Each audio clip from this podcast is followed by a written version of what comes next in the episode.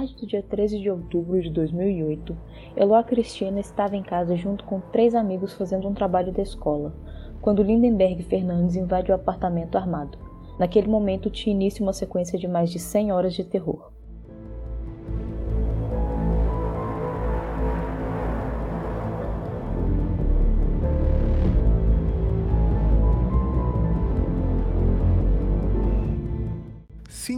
Eu sou o Lucas Gandra, sejam todos bem-vindos ao terceiro episódio de Uma Dose de Crime. E hoje a gente vai falar do caso Eloá. Mas antes de eu passar a palavra aqui para host desse programa, vamos para os recadinhos. E vão ser rapidinhas. Mas eu queria avisar vocês que estão aí, nossos ouvintes, que a gente começou um financiamento coletivo, o nosso Apoia-se. E finalmente o nosso Apoia-se está no ar agora. É, tem planos para todos os bolsos.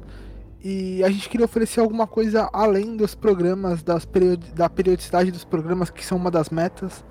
Então, além do seu plano de apoio, dê uma olhada lá nas metas para ver é, quanto que a gente precisa atingir, para é, melhorar a nossa periodicidade, aumentar o nosso ritmo e produzir mais conteúdo para este cast aqui. Lembrando que tudo tem um gasto, né? É, exige tempo, equipamento e tal. E a gente está sempre querendo melhorar para vocês. É, é um projeto que a gente gosta muito de tocar. Então, é apoia.se barra estranhocast. Você vai apoiar todos os projetos que estão no feed deste podcast aqui. E Além disso, estamos numa casa nova, estamos fazendo live, eu e a Elida, esporadicamente, lá no Mar de Contos.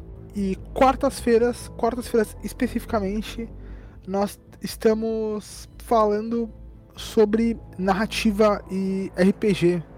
Então a gente vai estar com o Toque de Mestre, batendo um papo lá. Então, se você é ouvinte aqui do Dicas de Narrador, vá lá bater um papo ao vivo com a gente, que é sempre bacana. Mas chega de recadinho, vamos pro episódio e. Elida, se apresente aí e já puxa o episódio pra gente. Beleza, oi pessoas. Não vou falar bom dia, boa tarde, boa noite, não faço ideia que hora que vocês estão ouvindo isso. Realmente não me importam também. Eu esqueci é... boa noite. Claro. E a gente tá gravando aqui, ó, vai dar meia-noite em 15 minutos. É 11h45 da noite, agora. E, assim, aquele assunto bom para terminar o dia, né? Pra poder dormir tranquilo depois a gente falar de um, de um caso desse. A gente nem vai ficar puto no meio do caminho. Estamos aqui gravando esse episódio pela segunda vez por motivos de. Tivemos problemas técnicos no outro episódio, da outra vez que a gente gravou e problemas técnicos podem ser traduzidos com a minha internet caiu. Então, ajudem lá eu no Apoia-se para eu poder contratar uma internet que presta. Pode? Não, não. Pra gente poder contratar uma internet que presta, porque estamos em falta. Verdade. Mas eu queria dar um disclaimer que você falou sobre o bom dia, boa tarde, boa noite.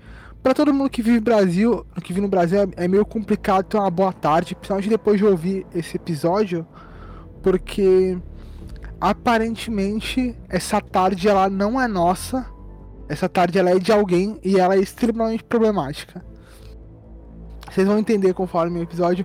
Eu não vou citar aqui nomes porque eu não quero levar processo, mas supostamente, supostamente, é, existe alguém que tumultuou bastante nesse caso. É, é, qual é o nome dela? É, ah, eu não lembro. Mas eu acho que ela, ela tem um nome meio bíblico, parece com. Eu acho que o nome parece com Abraão. Parece com Abraão. Ai, caralho. Tá 11h40 da noite, eu custei entender do que, que você tava falando. Não, é porque a tarde ela é de alguém, e aí tem alguém. Supostamente alguém tem um nome de. parecido com Abraão. É um nome bíblico aí. E esse alguém uhum. Uhum, é... eu, eu, vou, eu vou te interromper e vou começar a falar do caso antes que a gente tome o processo. Que a Forelli ajuda nós. É porque eu acho Pelo que. Amor Lucas. Eu. Ok. Tá bom. Então. Vamos. Puxei pra primeira parte do caso. Porque a, Nossa, a tarde é nossa? A tarde é nossa? Definitivamente não. Lucas, A tarde é deles? Acho que não. A tarde é de quem, então? Ela só queria deixar isso lá. Mas vamos lá. depois você fica perguntando por que, que eu e o Flávio pegamos um, um programa só pra gente. É por causa dessas coisas. Caraca. Va- vamos, vamos pro caso antes que eu desista do Lucas e desista de vez. Então. É. Desgraçado. É... Ela, Cristina, tinha 15 anos e no dia 3 de outubro de 2008 ela estava acompanhada de seus amigos Nayara Silva, Iago Vilela e Victor Lopes fazendo um trabalho da escola quando, uma e meia da tarde, o tal do Lindenberg Fernandes, na época com 22 anos e ex-namorado de Eloá, motivado pelo mais recente término do namoro, invade o apartamento armado achando que ela estaria sozinha em casa. Ele se surpreende com o fato de que ela estava acompanhada dos três amigos e fica muito irritado com isso. Ele dizia que era pra Eloá estar sozinha, que ele ia chegar, matar ela e sair andando. Mas o plano dele claramente tinha dado errado.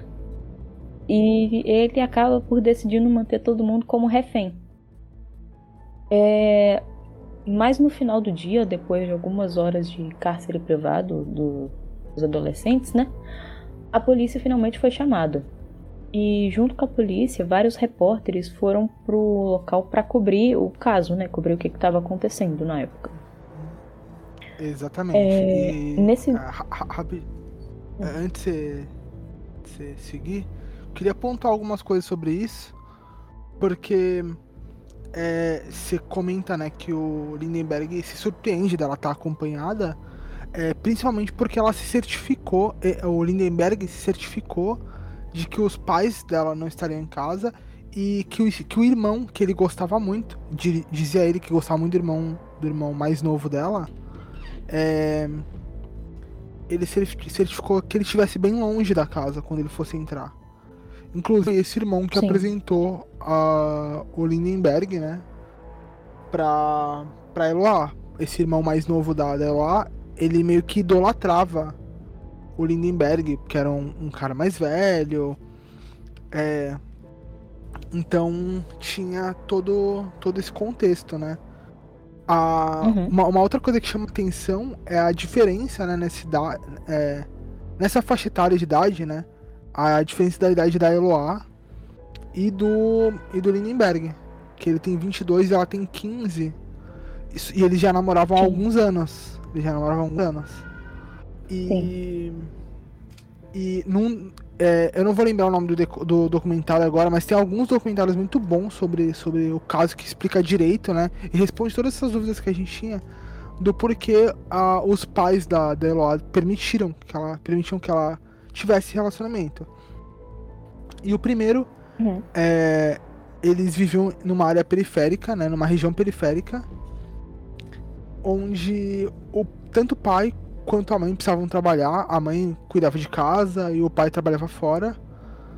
E a Eloá era uma, uma excelente aluna, uma, uma menina é, exemplar em relação ao comportamento e, e responsabilidades. Nunca tinha dado trabalho. E proibir um relacionamento ia ser pior, ia ser motivo para ela fazer escondido. Então a mãe assumiu a, a proposta de permitir o relacionamento e que ele acontecesse dentro de casa, né? Pra Uhum. manter tudo mais próximo, ela poder observar de perto. Então, é, esse é uma, um dos questionamentos que a gente sempre faz, né? Porque, ah, por que deixou uma menina tão nova namorar um, um rapaz mais velho? Porque, claro que depois de um tempo, essa diferença de idade não, não faz tanta diferença. Mas na adolescência é bastante, né? Então, Sim. É, ele já era um, um homem adulto, né? Um, um jovem adulto. E, e a Eloá tinha acabado de sair da pré-adolescência, né? E, ela- e eles Uhum. namoravam desde, desde que ela estava na pré-adolescência. E um outro ponto aqui que eu gostaria de, de pontuar, né? É que quando ele. é, você fala, né? São dois pontos que eu queria falar. Um é quando você fala que o, ele fica irritado quando ele surpreende com a presença da, do, dos amigos é porque parte das reclamações que o, que o Lindenberg tinha em relação a Eloá é que ela era sociável demais. E eles brigavam muito por isso, porque ela, ele queria afastar ela dos amigos e ela se recusava. E, uhum. e eles terminaram e voltaram algumas vezes por causa disso, né? Inclusive, na defesa do caso, é, que a gente, eu não vou pular a pauta, mas na defesa do caso, o, o Lindenberg dizia que ela terminava com ele, que ele terminava com ela e ela pedia para voltar. Só que esses mesmos amigos que estavam na casa e alguns outros em volta de, que acompanhavam de perto o relacionamento diziam que o Lindenberg terminava e que o próprio Lindenberg voltava dias depois arrependido, quase que implorando para ela voltar. É, uhum. Menos né, nesse último, na última vez que foi é, foi meio que a derradeira, né? Ela não queria voltar e aí ele começou a perseguir. Antes ele invadir a casa, fazer o sequestro, ele ele perseguiu ela, ele agrediu ela, ele virou um, um verdadeiro perseguidor, assim.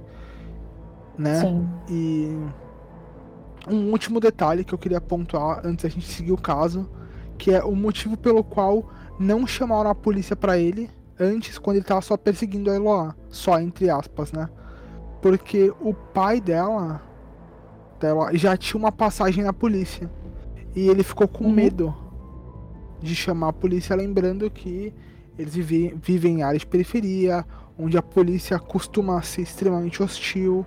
Eles é, via, é, é, eu, eu acho que eles eles são do, do norte.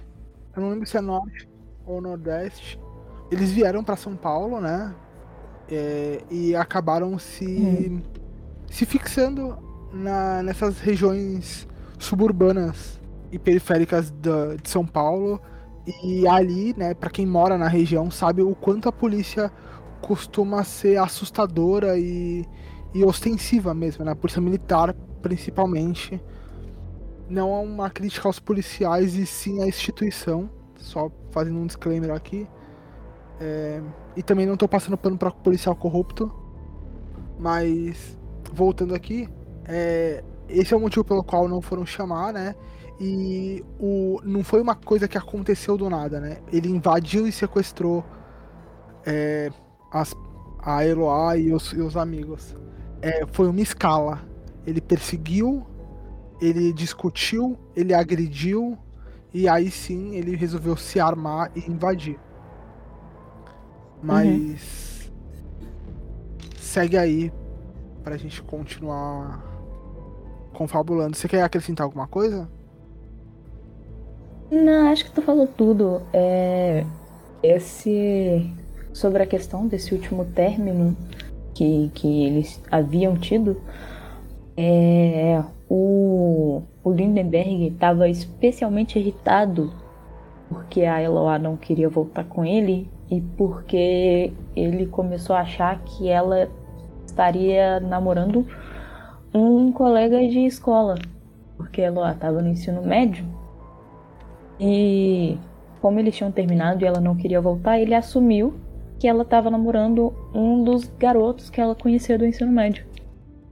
Então é por isso que ele ficava perseguindo, assim, a cabeça dele justificava que ele ficava perseguindo, ele passava na, na porta da escola. Isso a própria Nayara falou que é, a Eloá até ficava com medo de ir embora sozinha às vezes, porque ele ficava passando de carro na porta da escola. E realmente não foi algo do nada. O, o, o nível de agressão, seja psicológica, seja física, foi escalando. Primeiro perseguindo, daí ameaçou, daí agrediu ela no ponto de ônibus.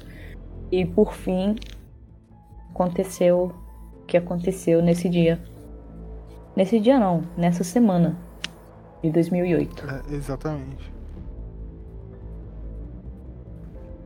É, nesse uhum. Nesse mesmo dia em que o Lindenberg invadiu o apartamento à noite depois que os policiais chegaram e tal, dois, os dois adolescentes, os dois garotos, foram libertados pelo Lindenberg. Eles não estavam feridos nem nada. E o Lindenberg também tentou convencer a Nayara de sair, mas ela se recusou, porque ela disse que tinha medo de deixar a amiga sozinha com ele, porque ele estava muito nervoso, muito instável, inclusive ele já tinha agredido ela a tapa algumas vezes, desde que ele entrou no apartamento ele estava muito agressivo, muito agressivo e ficava ameaçando de matar ela e falando que ia matar ela e agredindo, batendo nela, dando tapas na cara dela e tudo mais. Então a Nayara falou que não ia sair, que ela ia ficar dentro do apartamento para não deixar a amiga sozinha. Ela achou que se ela saísse a amiga dela ia morrer. É, nesse momento, do, do caso, os policiais do GAT eram os responsáveis pelas negociações no. Do, do caso, né? Pelas negociações negociações do sequestro. E no dia seguinte, eles convenceram Lindenberg a deixar que lá aparecesse como tipo, um, tipo uma prova de vida. Então, no segundo dia de cárcere, no outro dia, na hora do almoço, mais ou menos, ela aparece na janela pela primeira vez fazendo um joinha, fazendo um sinal de que estava tudo bem. E no mesmo dia, mais à tarde, conseguiram que a Nayara fosse libertada, também sem ferimentos. É...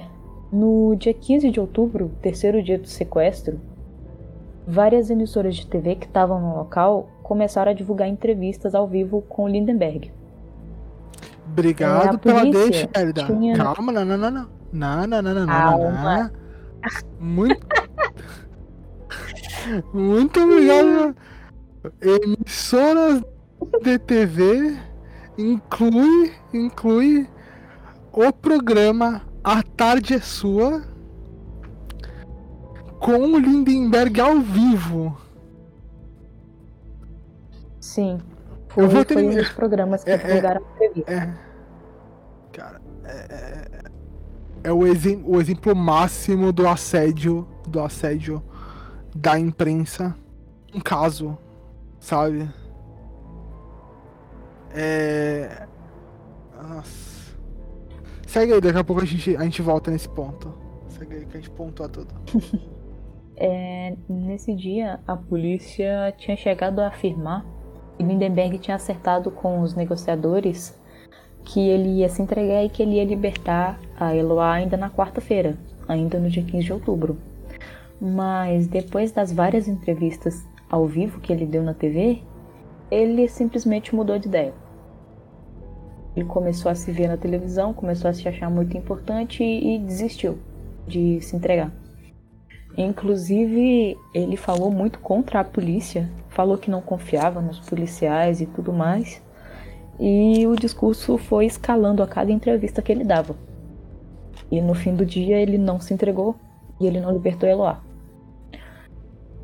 Na quinta-feira, o dia seguinte, quarto dia do sequestro, a polícia tomou uma ação que foi muito criticada.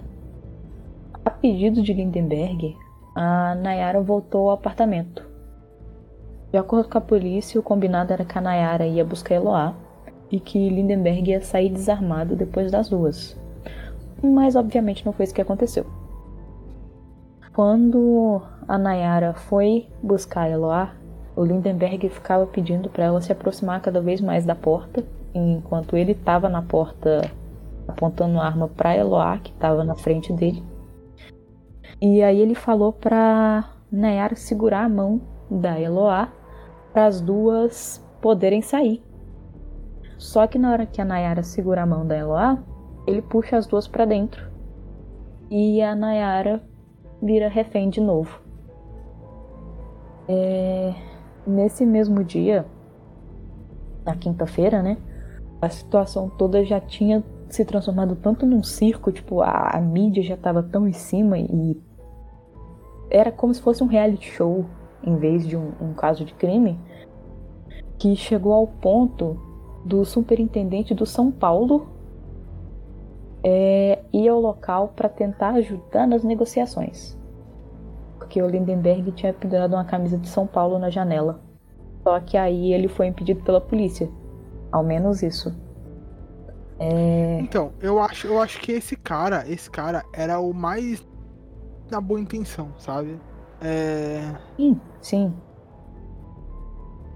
Tipo, ele tava genuinamente ele tava tentando ajudar, sabe? Tanto que ele se oferece e se recusam.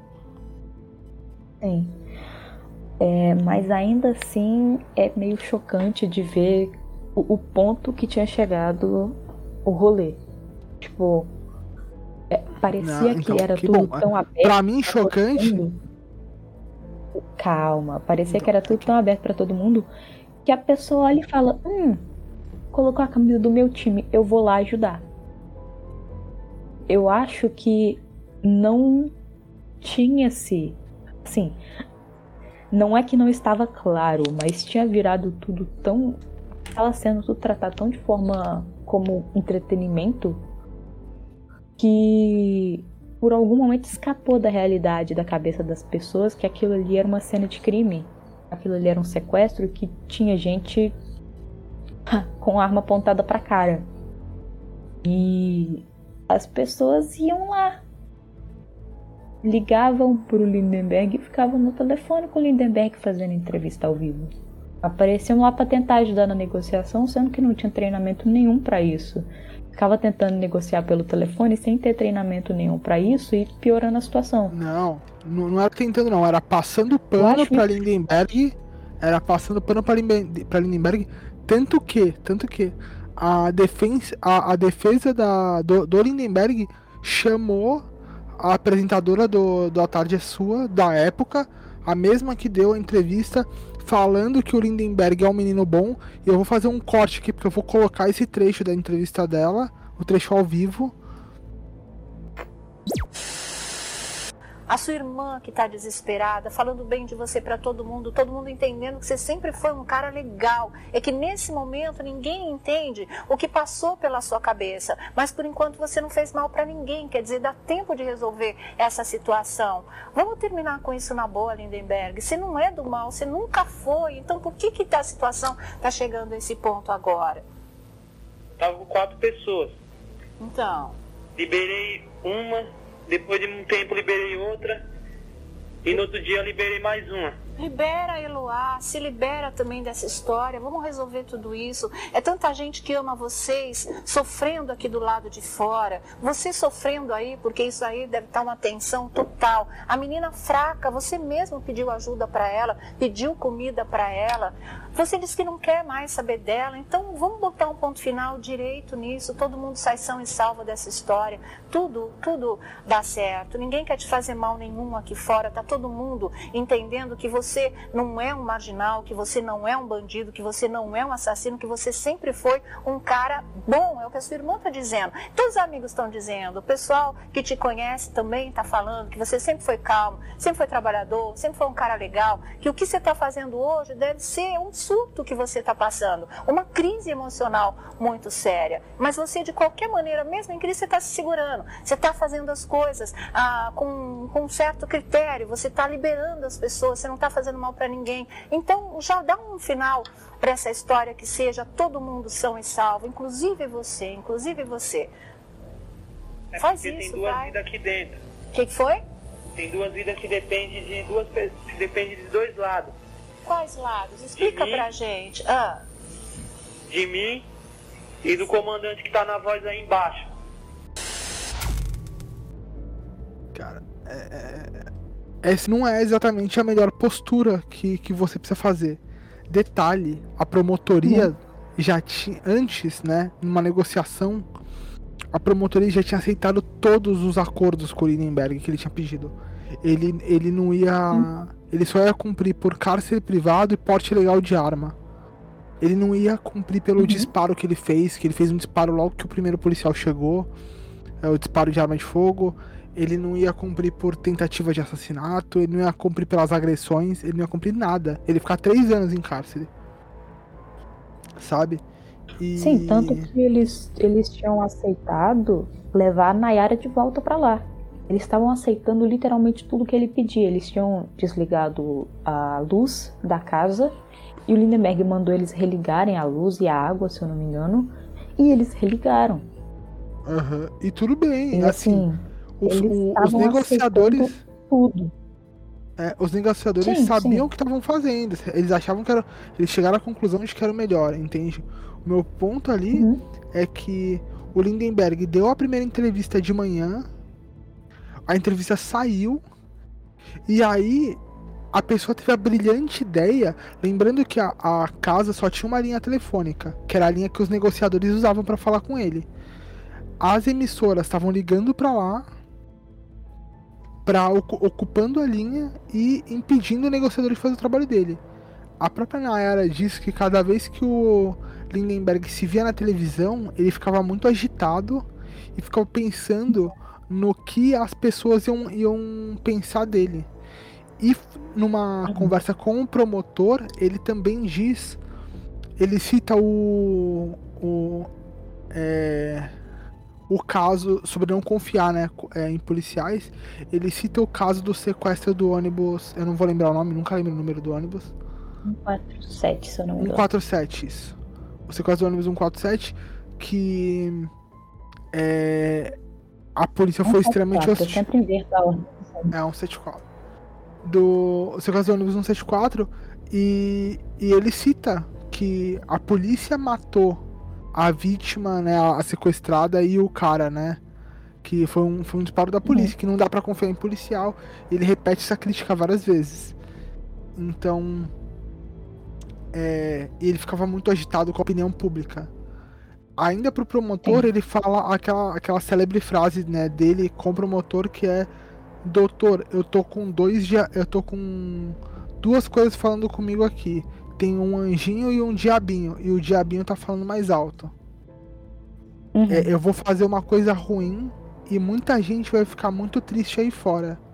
E aí, putz, o promotor entra em desespero, começa a falar com eles, começa a tentar negociar e tal. Mas é, depois que saem as entrevistas gravadas, porque as emissoras ligavam e gravavam entrevistas com ele. O que já era problemático. Vem a primeira bomba, que foi a que foi citada, e se você está ouvindo esse episódio, você já ouviu o trecho lá que foi rodado. É, que é a Sônia Abrão tendo a brilhante ideia de ah, vamos ver se o Lindenberg tem alguma coisa pra acrescentar na entrevista ao vivo.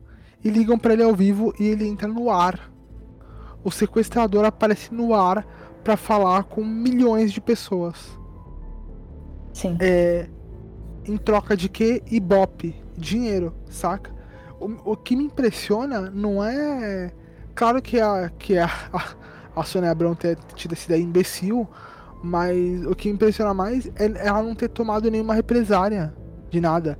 E aí, quando eu falei Uhum. né, lá atrás, a situação foi tão polêmica e tão tensa, e ela falou tão manso com o, com o Lindenberg. Eu vou, eu- esse trechinho que vocês ouviram é basicamente a, a conversa inteira, porque ela se repete, ela fica muito repetitiva, ela não chega em lugar nenhum, e ela fica basicamente bajulando ele, o que até às vezes irrita ele, né? Ele, ele perde um pouco do controle enquanto fala ali com ela.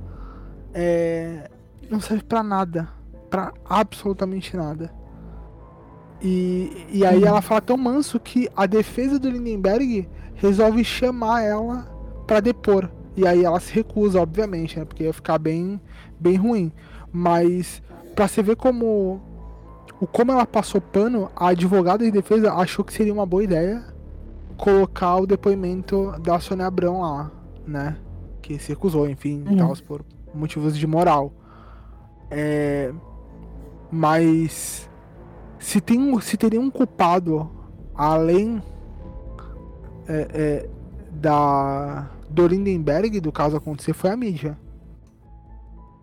Sim. Mas vamos seguir que a gente não encerrou ainda esse esse fatídico dia, né?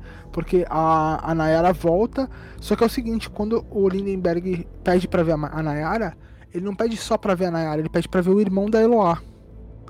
Sim. E aí. Ele pede que o irmão dela suba junto. É, só que ele, o, o acordo era a Nayara chegaria perto e o irmão de ficaria num, num lance da escada mais abaixo. Isso também foi gravado e ao vivo, pra todo mundo ver. Tinha uma câmera ali. Então era com, é, Uhum. é como se fosse um filme. Você tá esperando o jumpscare aparecer, só que não é um filme. É um caso real. Aquela era uma, uma, uma menina adolescente de 15 anos. Sim. Voltando pra um cárcere, sabe? E essa, pra mim, Uhum. e pra muitos especialistas, eu não sou, eu não sou especialista de porra nenhuma, mas pra mim, que é, vi o caso enquanto acontecia e hoje analisando o caso e tal, é, com base na, na opinião de especialistas, dizem que foi o principal erro da polícia. Foi ter permitido que a Nayara voltasse. Uhum. É, teve um outro erro que a gente vai ver mais pra frente, mas. é, enfim, vamos seguir aí. Puxou. Vamos, é, só pra comentar, já que a gente tava falando desse tal programa de TV da tarde.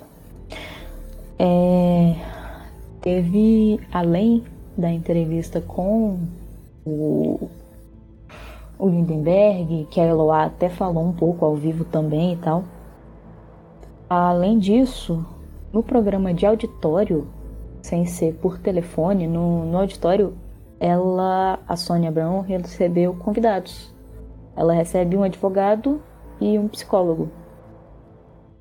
E nesse, nesse momento é um diálogo que assim, de verdade, de verdade, eu, eu, eu não entendo. Eu, eu realmente eu Quer que não, eu solte? assim, eu não sei lidar. Quer que eu solte Cara, diálogo? pode. Eu, eu tenho ele aqui. Eu posso, eu posso ler ou tu pode soltar o áudio.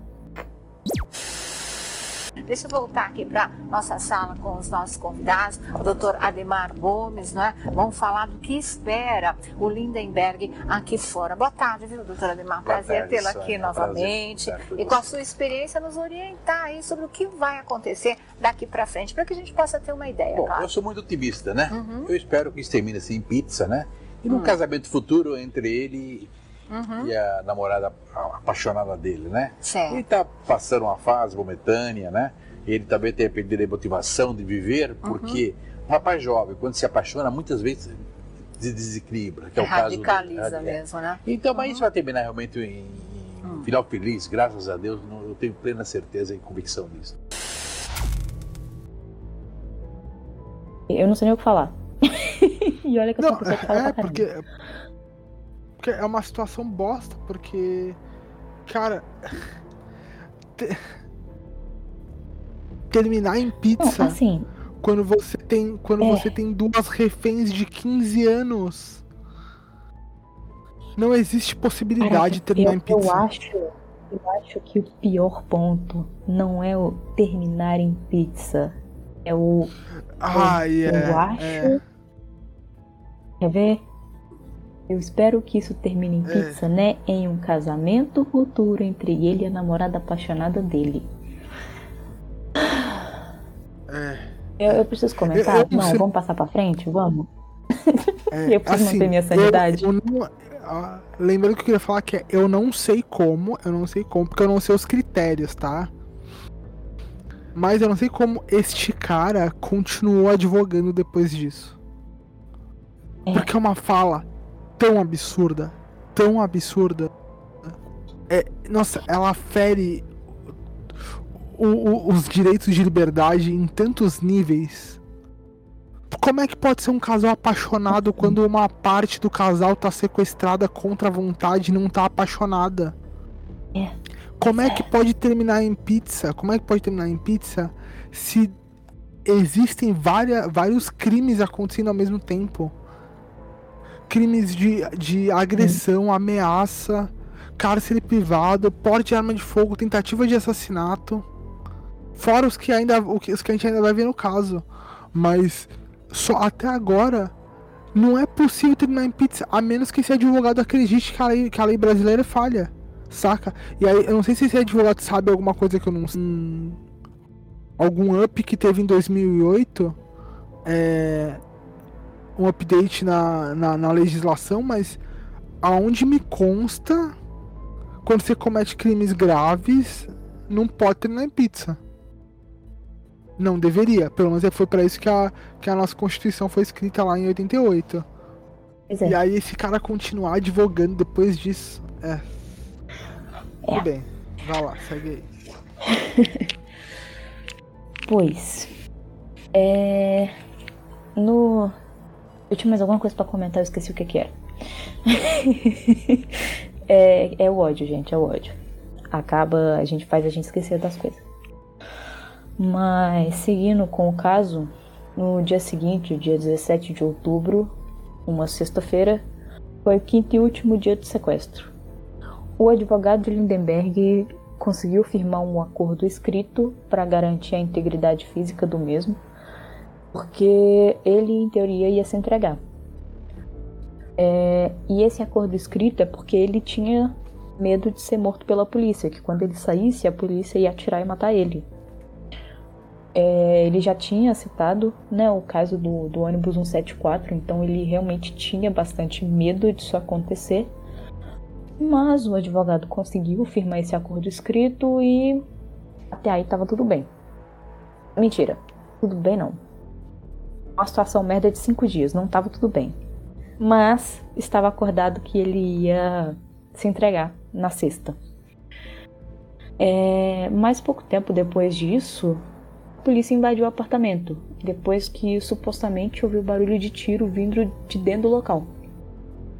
Eles tiveram alguns problemas, umas dificuldades para entrar rápido, depois que eles arrombaram a porta, porque o Lindenberg tinha feito uma barricada na, com móveis atrás da porta.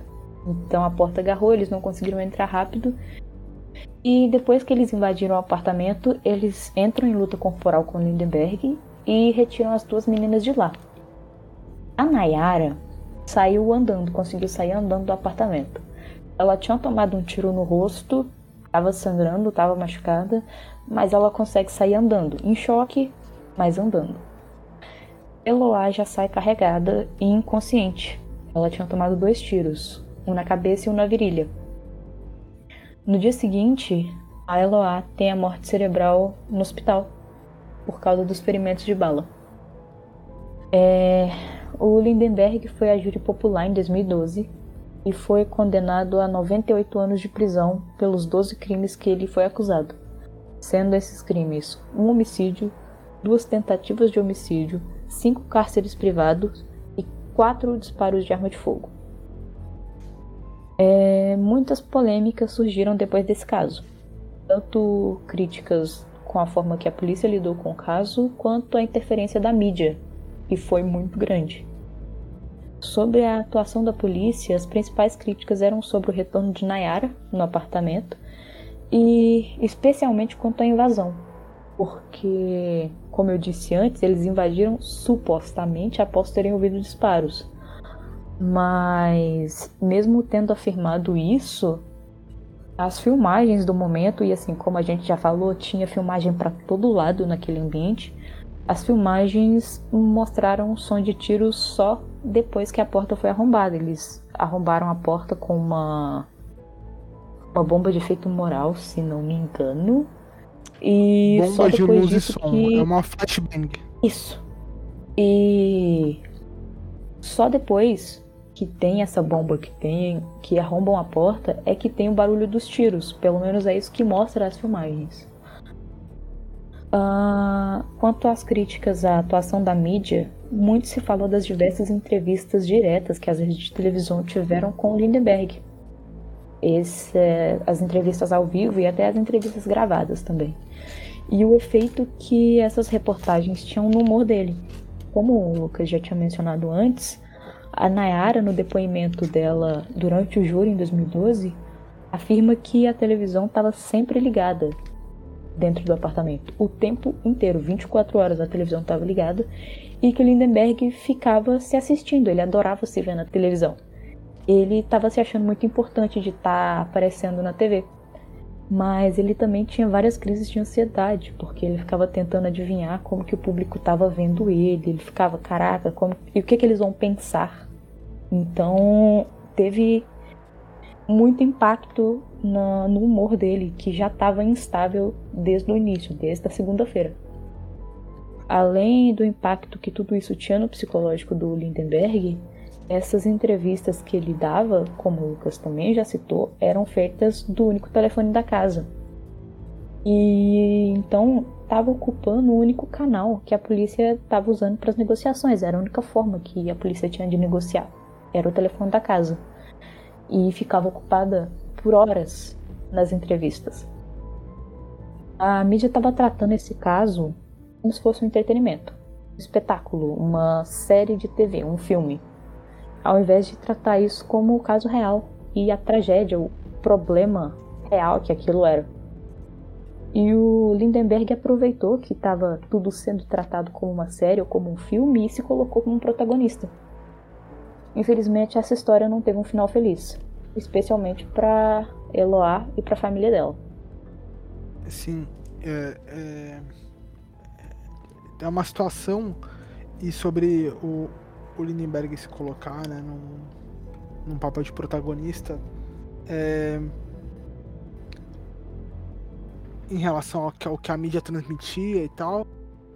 A, a, defesa tenta usar isso como argumento, né? Uhum. Do quanto a mídia influenciou no humor dele, que ele estava sob forte pressão. A defesa dele foi extremamente controversa. Eu não vou lembrar o nome da, da advogada que defendeu ele, mas ela chegou a dizer que a juíza precisava voltar a estudar, Sim. porque ela não sabia o que estava fazendo. E aí a juíza é, levou esse caso, né? É, entrou com uma ação com esse direito de advogar, e, mas não deu em nada, né? É, e a, a, a, defesa dela chegou a, a, a, atacar a Nayara, dizendo que a Nayara estava é, forçando o choro e que ela foi instruída pela, pela promotoria a chorar e fazer cena. Então Sim. essa mulher tava completamente descompensada. Completamente descompensada. É. é bom. É. Né? Tudo que cerca o, o Lindenberg, toda essa situação do Lindenberg é extremamente problemático. É, tanto o caso quanto o julgamento. Ele foi a júri popular. E e a, a, a, a, estratégia que a defesa usou, que é uma estratégia lamentável é, de atacar as vítimas, o que deveria ser crime, é, porque você tá pressionando uma jovem que acabou de passar por um trauma, de tomar um tiro, de perder. É, de perder a, a melhor amiga. Elas eram praticamente inseparáveis. Uhum. Elas eram praticamente inseparáveis e deixar ela de frente com o Lindenberg, que é, tinha cometido diversas ameaças, né? É, ela sabia que o, que o. Mesmo que ela não tivesse de frente literalmente né, para ele, é, ela sabia o que, o que aquilo representava, né? Uhum. E aí você vê a representante do cara que falou que ia te matar, falando que ele era inocente, falando que ele só era apaixonado a pressão que essa menina deve ter sofrido. E. E assim. Ela tem quase a minha idade, né? Então. Em 2008 ela tinha 15. Hoje, 13 anos depois, ela teria 28. Ela tem 28. Ela e os outros meninos também. Quase a minha idade. Então eu fico imaginando a revolta que.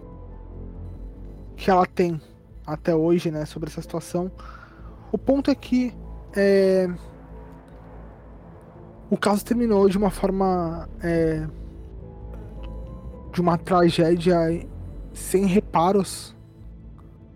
A Nayara ganhou um, um processo depois contra o Estado para que ela pudesse fazer as cirurgias porque ela tomou um tiro no rosto. Sim. E enfim, né?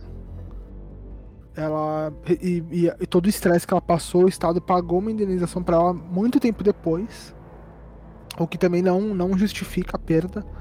É só uma forma de amenizar um pouco os estragos que o próprio Estado causou, mas com a, a morte cerebral da Eloá sendo decretada pelos médicos, de pronto a mãe, a família, né, no caso, autorizou que os órgãos da Eloá fossem doados e com isso ela salvou vidas. Sim. Então, uma jovem promissora é, um exemplo para a comunidade dela, uma menina excelente que ajudava a família que estava no caminho, foi vítima do Estado, porque ela não foi vítima só do Lindenberg.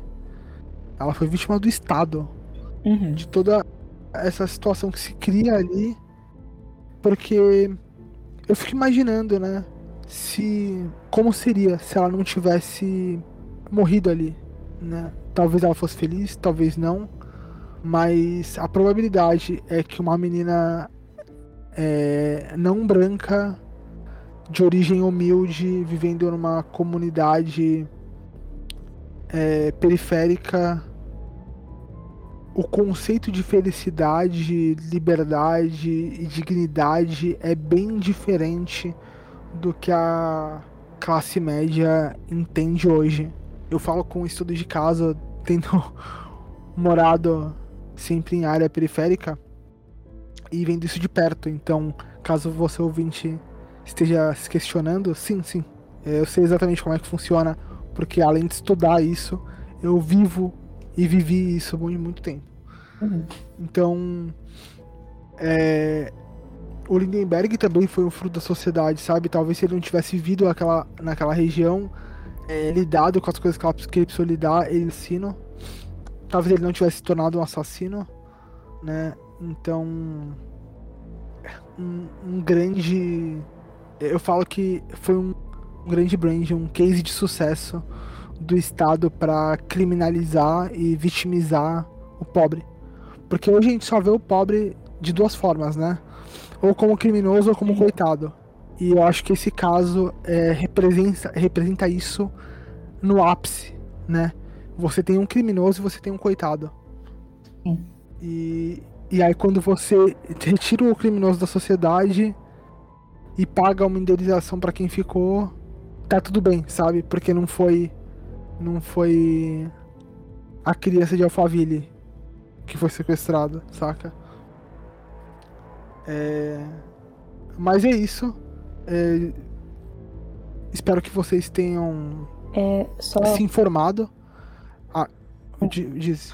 Fala aí. Sim, só um Pode outro comentário que eu acho importante deixar aqui, que esse caso ele envolve um pouco mais além do sequestro, coisas que aconteceram antes do caso que a gente contou aqui. Coisas que tem muito a ver com relacionamento abusivo. E são assuntos extremamente delicados e que levariam muito tempo para se tratar, então eu não vou aprofundar isso aqui agora. Até porque é um assunto que é meio gatilho para mim, então eu, eu não tenho capacidade de, de abordar isso agora e em pouco tempo. Mas é deixar ele- o aviso. Pode deixar umas dicas, né? Pois é, A gente pode deixar umas Sim. dicas.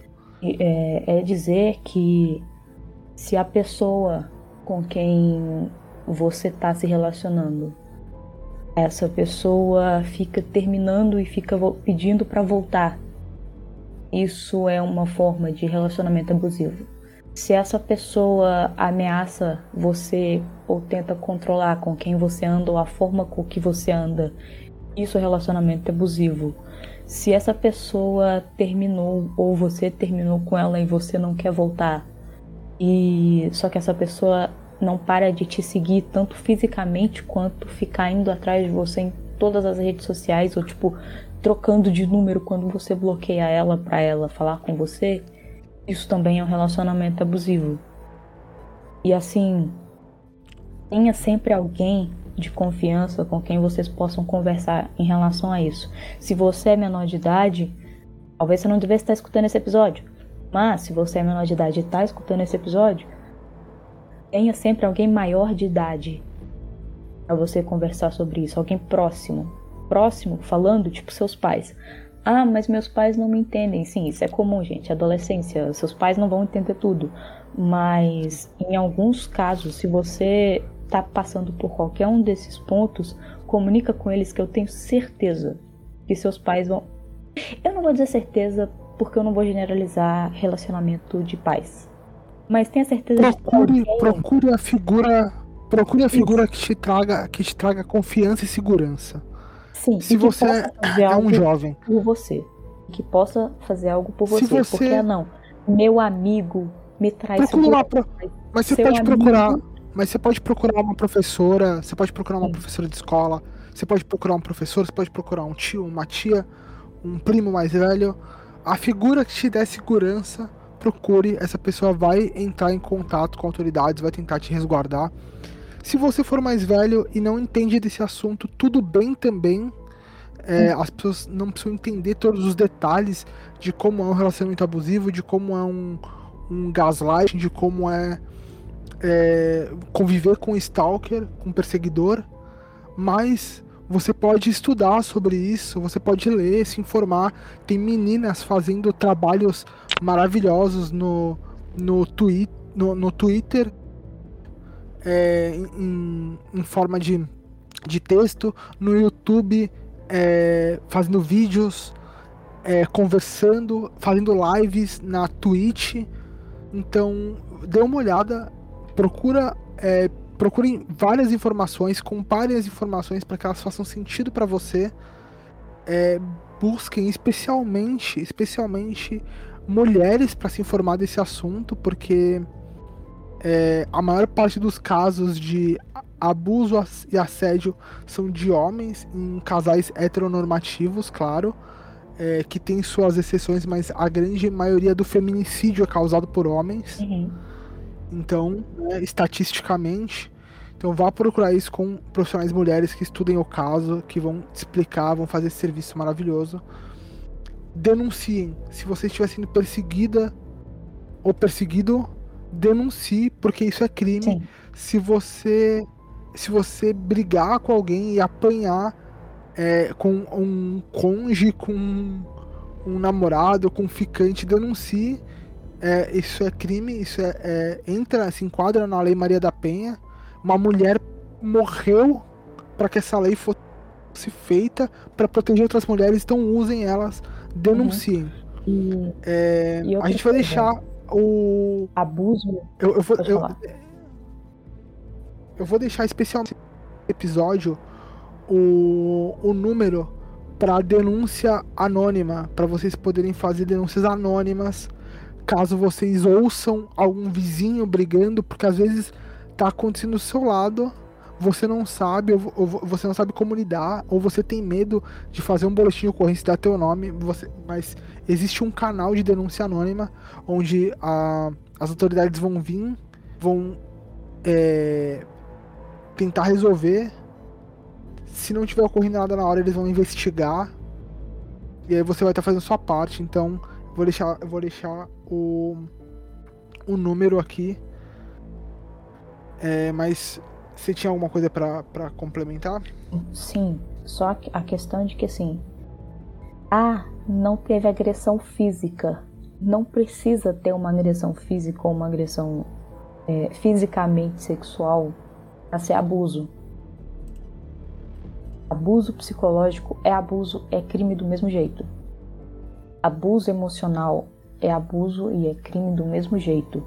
Então, se você está passando por uma situação, às vezes você não tem certeza, porque quando a gente está dentro de um relacionamento abusivo, às vezes a gente não percebe que a gente está. Mas às vezes a gente tem lá um desconforto, mas não sabe por quê. Se você está num relacionamento que você tem um pequeno desconforto, tipo, tem alguma coisa errada, mas eu não sei o que é, a pessoa fica quando você vai tentar conversar com ela, ela tenta dizer que seu sentimento, que, que você está sentindo não é válido, procura alguém para conversar. Se você não Estude. quer falar. Acho que estudar é importante. Você vai saber é, como lidar com a situação. Sim, é, o é, problema você entender, é que você, você puramente estudar e tentar lidar sozinho ou sozinha é, muitas vezes você pode ficar perdido e não querer fazer nada porque você acha que você está sozinho. Você nunca vai estar tá sozinho. Sempre vai ter alguém próximo de você que vai poder te ajudar. Então, saiba, tenha alguém de confiança para você conversar sobre isso. Ah, mas eu tenho vergonha de falar. Olha, experiência própria. é antes superar a vergonha e conversar com alguém e saber o que está acontecendo, do que tentar segurar tudo sozinho e ter que lidar com os traumas depois. Então, assim, procurem alguém para conversar, é, procurem mais sobre o assunto e. sei lá, tomem cuidado. é isso. É isso. E é isso. Se vocês é, se informaram de alguma forma com esse episódio, é, porque gostar é um pouco complicado. A gente é. não faz esses episódios porque a gente se diverte com eles. É, a gente já citou isso no programa número 1. Um. É, a gente tenta tratar os casos com o maior respeito possível, é, tanto às vítimas quanto a todos os envolvidos. É, toda a nossa falta de respeito aqui, é, pelo menos da minha parte, eu falo com com clareza que se eu desrespeito alguma das vítimas dos envolvidos é, sem intenção nenhuma e eu peço desculpas desde já.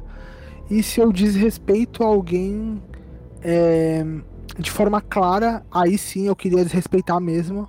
Então é isso. Eu é, eu realmente espero que esse episódio tenha ajudado é, as pessoas a entenderem e talvez trazido uma certa clareza e o mais importante, isso é o mais importante. Eu espero que esses episódios de Uma Dose de Crime não deixem você esquecer. Porque a pior coisa que a gente pode fazer é uhum. é esquecer.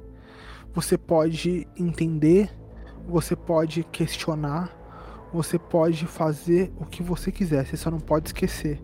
É um exercício de empatia você entender é, o que, que acontece para que você possa evitar. Para que cada vez é, menos episódios como esse a gente precise colocar no ar.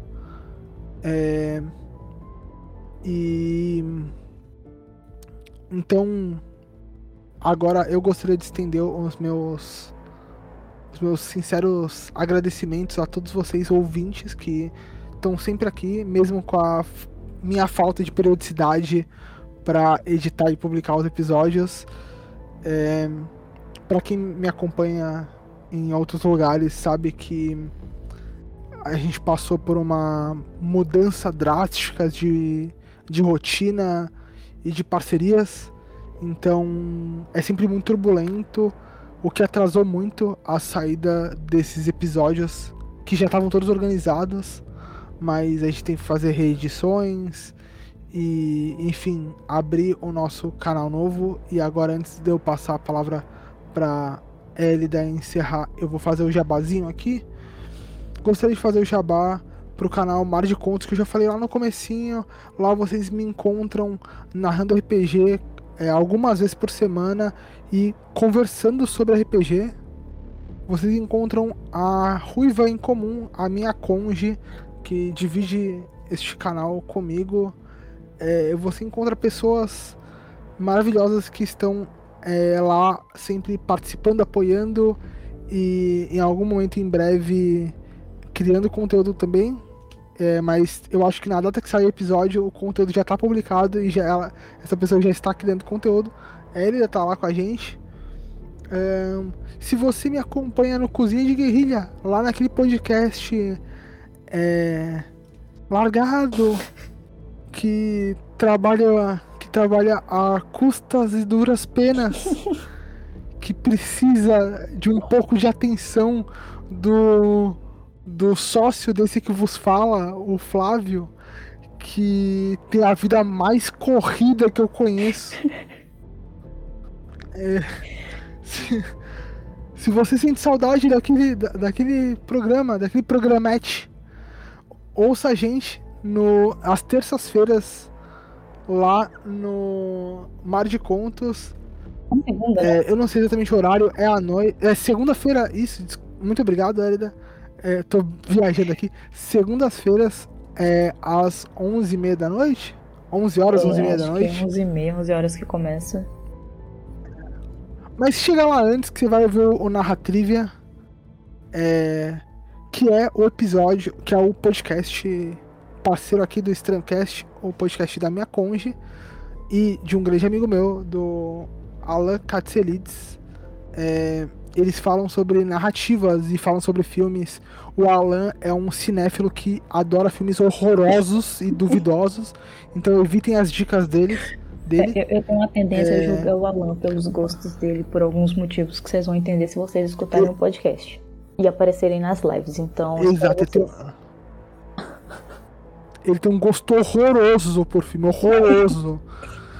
Eu fico pensando que o Alan ele, ele compensa o gosto ruim dele por filme sendo legal, porque eu não sei como é que eu aturo aquela pessoa.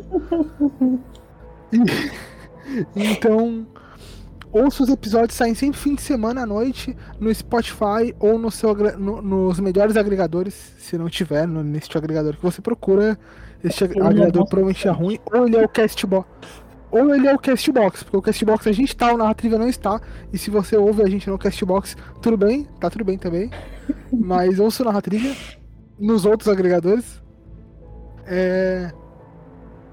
E depois vai participar da live interativa. Eles sempre fazem uma, a live na segunda-feira antes do Cozinha de Guerrilha pra comentar o episódio. Então é muito da hora que você pode ouvir o episódio pode chegar lá e trocar uma ideia comigo, com a Alan, com a Nívia, com a Alan e com a Nívia especificamente, mas comigo ali no chat, com a Elida no chat, com o Kaique, que é nosso moderador lá do canal, no chat, e com o Flávio também, do Cozinha de Guerrilha, tá sempre lá, tô montando com a é, gente. O Flávio, então, Flávio é um pouco mais difícil de achar, porque tadinho, ele consegue fazer mudança dentro da própria casa.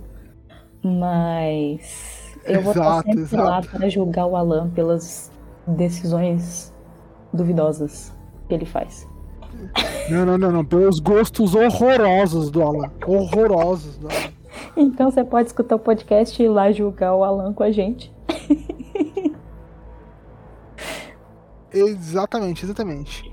Mas, é, um último recadinho que eu esqueci de, de falar lá no comecinho, que eu ia falar e acabei me perdendo, é que o nosso apoio, né, o apoia.se barra estranhocast, é, eu já citei lá no começo, mas é só para reforçar para vocês, tem para todos os bolsos e a gente queria oferecer alguma coisa além da nossa periodicidade. E eu não falei o que, que era lá no começo, então se você esperou até agora, você vai saber.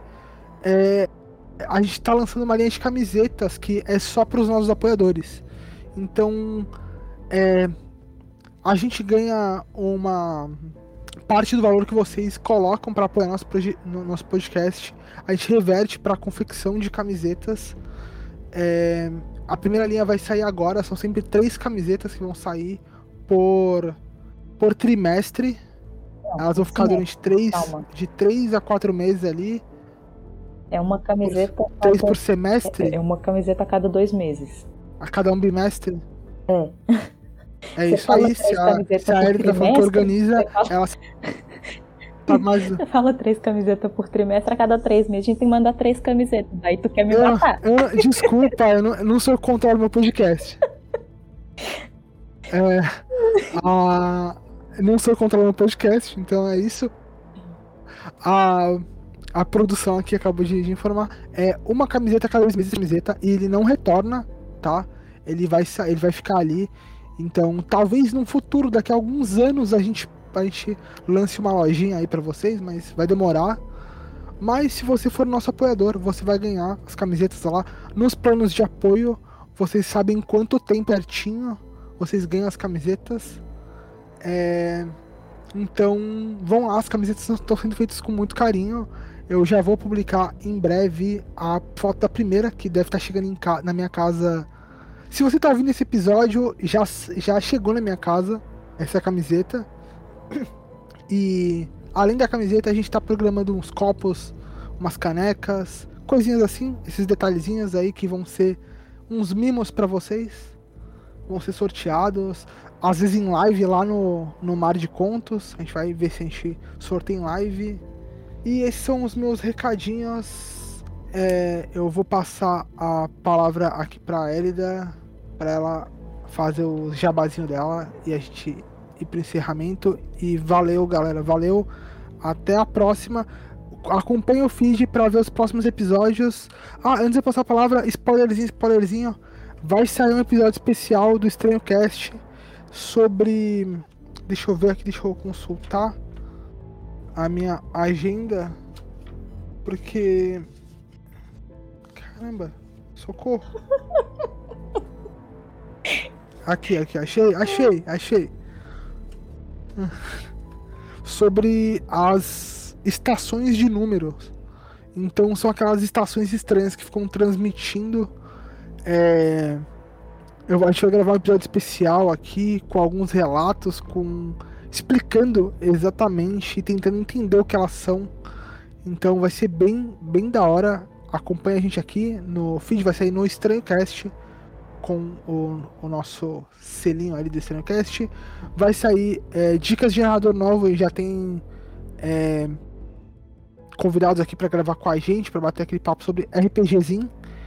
Um, e o episódio 2 já deve estar no seu feed se você está ouvindo do Contatos Estranhos de terceiro grau. O episódio 2 já deve estar no seu feed, então deve estar saindo o episódio 3. É, eu espero que sem mim na bancada. Eu também, que você tomou totalmente. E é isso. Ok, obrigado. Agradeço. Tchau, eu vou passar a Domi. palavra aqui pra host do, do, do programa pra encerrar. Valeu, galera. Valeu. É, Eu não tenho muito jabazinho não, porque o Lucas já fez todos os jabazinhos das coisas que eu faço também, porque eu geralmente faço as coisas junto com ele, com a Nívia, com o Kaique, com a Flávio e essas pessoas legais. Eu não sei porque eu coloquei o Lucas no meio das pessoas legais, né, Lucas? É... Mas se vocês tiverem alguma sugestão de tema aqui pro Dose de Crime, eu vou estender isso pro programa que eu faço com o Flávio também, que é o nosso programa de ufologia.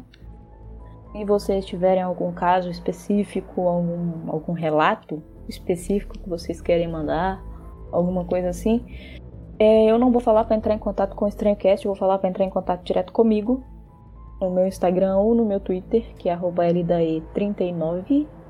Ou, se quiserem falar direto com o canal oficial do EstranhoCast, usem o e-mail, porque o Instagram do Streamcast eu não consigo ver. Não, não, não. Pô, ó, estou, estou me comprometendo. Não, para, estou me comprometendo. Me comprometendo.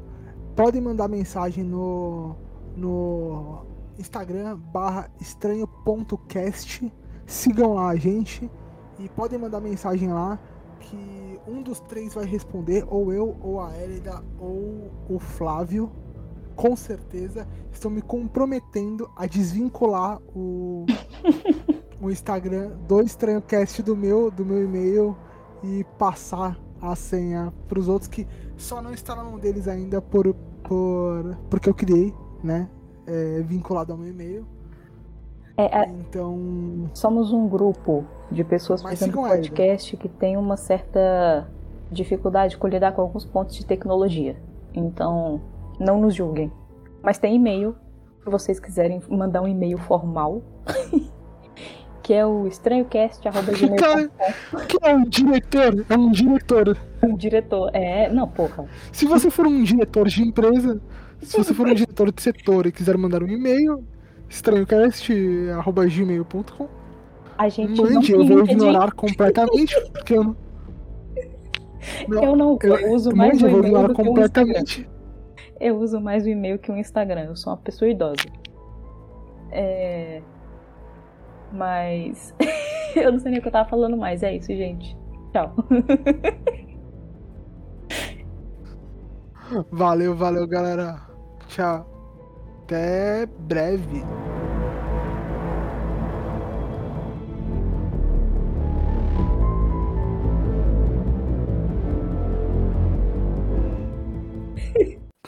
Desgraçado. É... Para de rir, filho da mãe. Eu não consigo concentrar desse jeito, teste. Não, é que, é que é, se existe uma dúvida, a dúvida é a tarde de quem?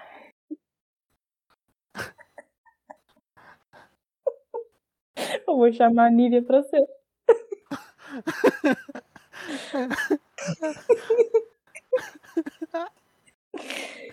Ai, caraca. Agora eu tenho que parar de rir pra conseguir seguir o programa. Não, não sei lidar, não sei.